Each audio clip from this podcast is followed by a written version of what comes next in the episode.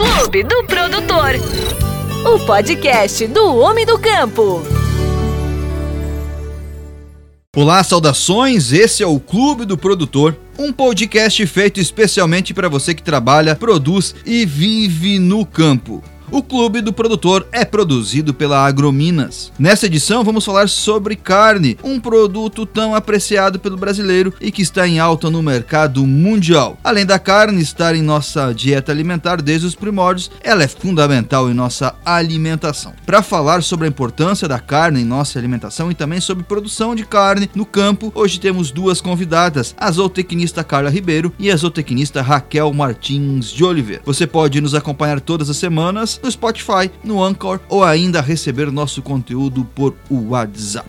Mas chega de conversa e vamos receber aqui nossos convidados de hoje, convidadas na verdade, aqui no estúdio do Clube do Produtor. Hoje tem duas lindas mulheres que vão falar muito, duas zootecnistas que vão falar sobre qualidade de carne, falar sobre todo esse movimento da pecuária e isso é muito importante para a gente. Eu tenho aqui a zootecnista Raquel Martins de Oliveira, doutora em ciência animal, e também Carla Ribeiro, mestre em ciência animal.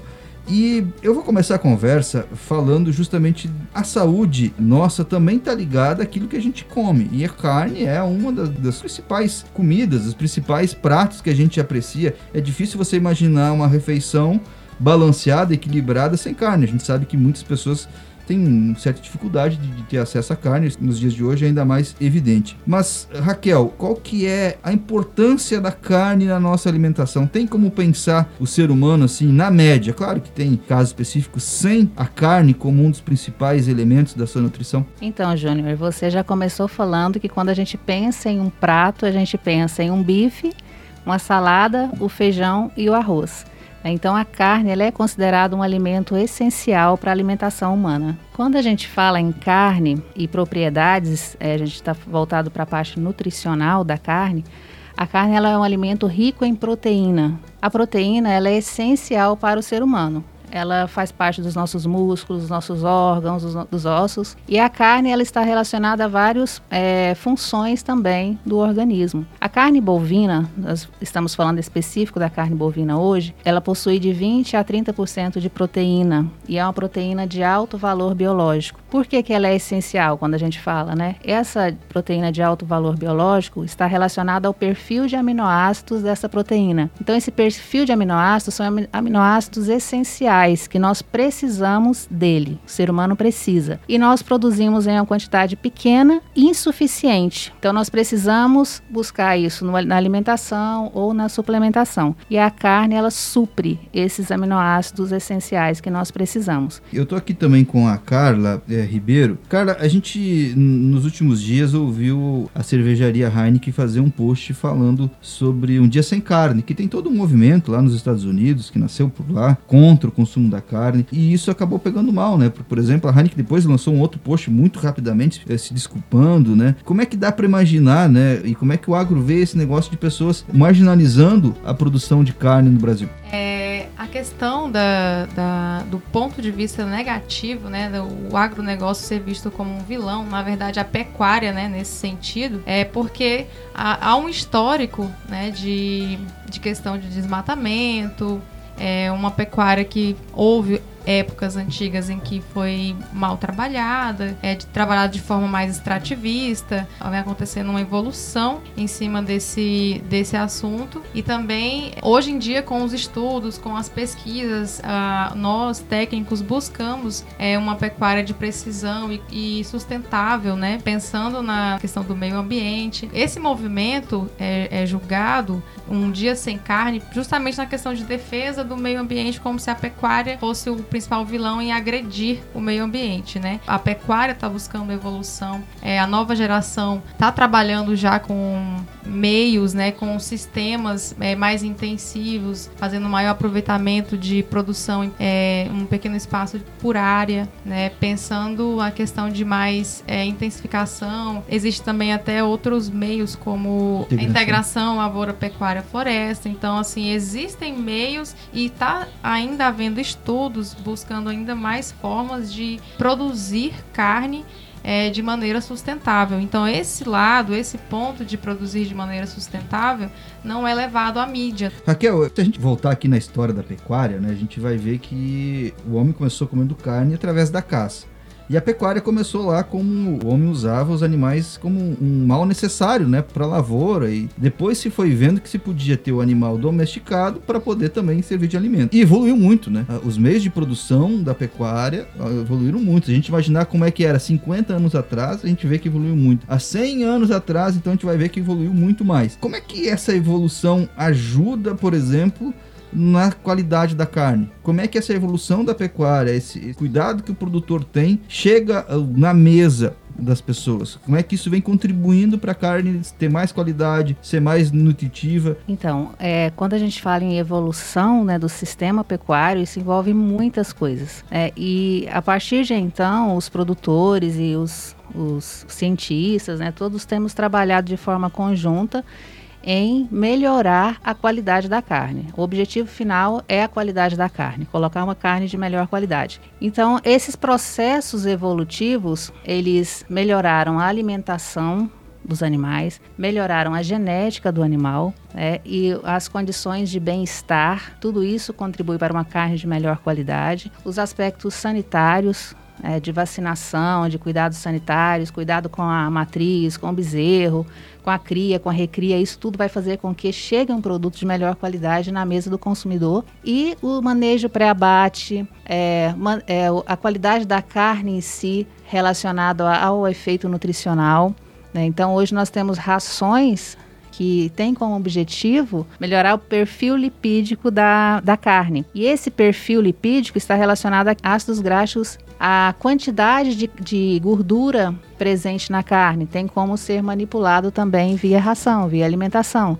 Então, se quer uma carne com maior marmoreio, maior cobertura de gordura, existem rações que são específicas para isso. Então, existe como manipular a produção da carne, né, para que chegue na mesa do consumidor de várias formas no manejo, na nutrição, no bem-estar, manejo pré-abate, tudo isso vai contribuir para essa maior qualidade da carne. Então, praticamente, a gente pode fabricar ou escolher que tipo de carne a gente quer e através Sim. do meio de produção adequado a gente pode chegar num resultado, é isso mesmo? Isso mesmo. Muito bem, nós estamos aqui com o podcast Clube do Produtor, estamos falando sobre a importância da carne da nossa alimentação, os meios de produção de carne, com a zootecnista Carla Ribeiro e também com a zootecnista Raquel Martins de Oliveira. Carla, a gente está falando aqui que é decisivo, né, a, os meios de produção na qualidade da carne. E como o produtor, como o pecuarista que está lá, ele pode buscar a melhoria, como ele pode buscar acesso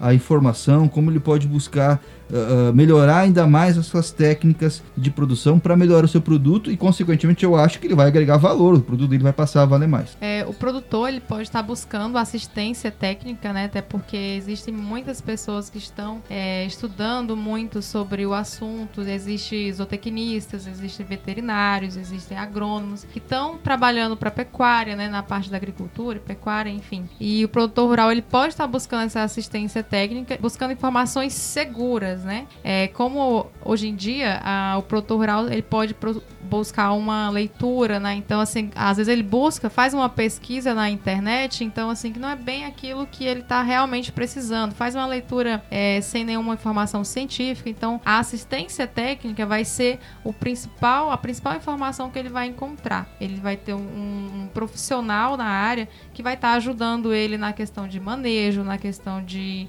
alimentação, na questão nutricional do animal. E hoje eu vejo muito os produtores rurais buscando esse conhecimento. É, houve tempo, teve épocas em que o, o, produtor rural ele já tinha o próprio pensamento, né? Aquela questão, ah, meu pai fazia assim, eu vou fazer assim também, e não buscava novas informações e às vezes até subjugava um técnico. Hoje eu vejo que eles já estão mais abertos à informação e já estão aplicando é, o que é estudado, até porque por trás de todas as informações existem pesquisas científicas, né? existem pessoas que vão a fundo para encontrar métodos de produção que seja melhor tanto na, na questão de qualidade da carne com, quanto sanidade animal. É, bem-estar animal, é justamente nesse ponto.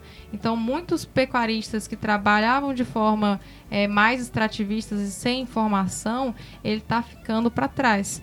Né? Então, assim, produtores que estão tá buscando informação, buscando conhecimento, é, estudando sobre o assunto, é, buscando assistência técnica, tentando entender mais sobre o sistema de produção, está conseguindo ter melhores resultados na sua produção. É, então ele teria que usar a internet, os meios de pesquisa, as leituras, para ele se informar melhor, para também discutir com o técnico, para perguntar, né? Não pode usar só a internet como um meio de, de comunicação, mas também usar ela como um dos meios para conversar com o técnico. Exatamente. Raquel, como é que você avalia a, a pecuária da nossa região? Como é que você avalia a, o estado que está tanto na, na, questão de produção como na questão de qualidade de produto final. Como é que nós estamos entregando a carne, né?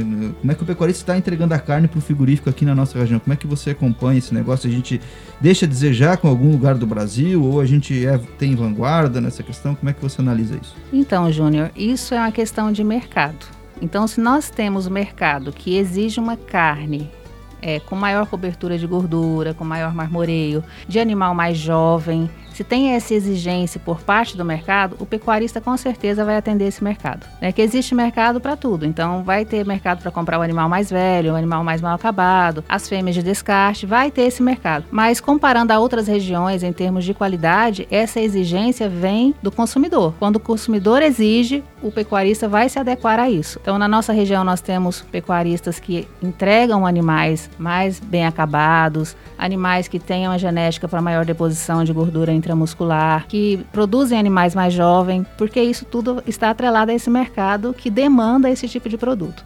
É, por exemplo, a questão do gosto né, da população. Tem gente que vê um, um bife né, no açougue, olha aquela espessura de gordura imensa e não quer. Isso. Já tem gente que olha e quer. Então, assim, é isso que a Raquel. é isso que a Raquel tá querendo dizer, porque o consumidor é que vai definir é. o que, que o produtor tem que produzir.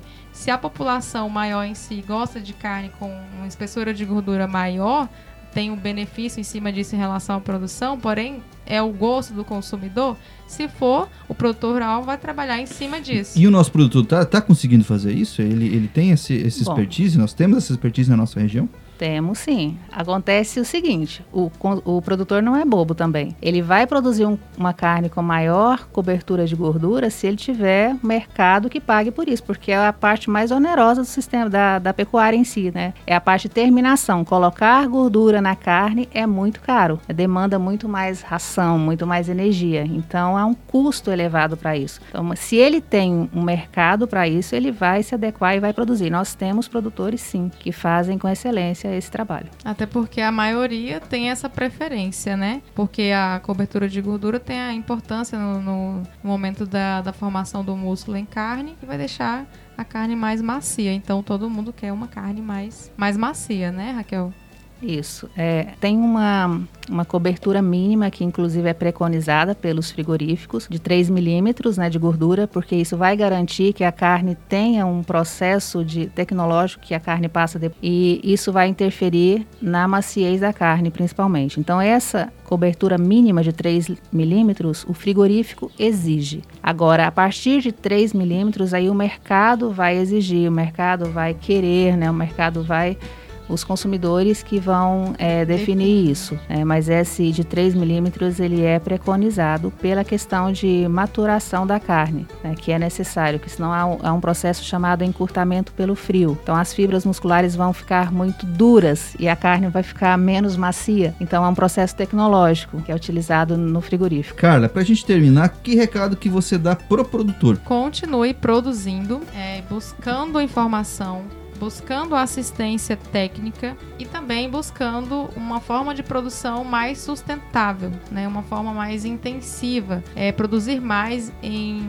menor área, né? que eu sei que já está sendo feito isso, já está sendo visto isso, mas eu queria também motivar o produtor a continuar. Apesar dos pontos negativos que a grande mídia eleva, a gente sabe que eles estão trabalhando para levar alimento à mesa né, da população, das, das famílias. Então, assim, continue produzindo e sempre buscando a forma sustentável para a gente chegar numa pecuária de maior precisão. E você, Raquel, se pudesse dar um recado para o produtor que está ouvindo a gente, o que, que você falaria? Tenham orgulho de produzir carne. É uma atividade maravilhosa, coloca alimento de qualidade na mesa do consumidor. Eu acho que não tem que baixar a cabeça pelas críticas. A gente tem que passar uma informação real, uma informação verdadeira, é, se unir nesse processo de comunicação. Acho que falta muito essa comunicação com o consumidor, né? A gente focar nisso. Bola para frente, como a Carla falou. Vamos produzir, vamos fazer a nossa parte que é produzir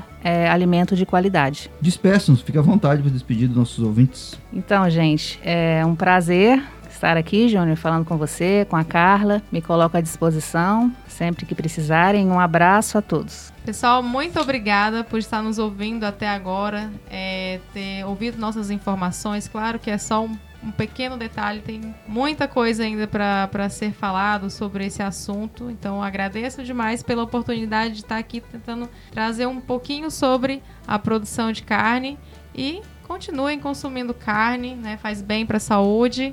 Muito obrigada, gente. Esse foi mais um Clube do Produtor, né? Eu tive aqui as duas zootecnistas, Raquel Martins de Oliveira e também Carla Ribeiro, que participaram com a gente nessa edição. Essa foi a segunda edição do Clube do Produtor, um podcast feito especialmente para você que trabalha, produz e vive no campo. Essa edição foi produzida pela equipe Agrominas e apresentada por mim, Júnior Grins. Você pode nos acompanhar todas as semanas no Spotify, no Anchor ou ainda receber nosso conteúdo por WhatsApp. E você pode mandar a sua participação, dúvida ou sugestão através do e-mail podcast@agrominasweb.com.br eu vou ficando por aqui e nos encontramos na próxima semana com mais um podcast Clube do Produtor. Até mais. Clube do Produtor. O podcast do homem do campo.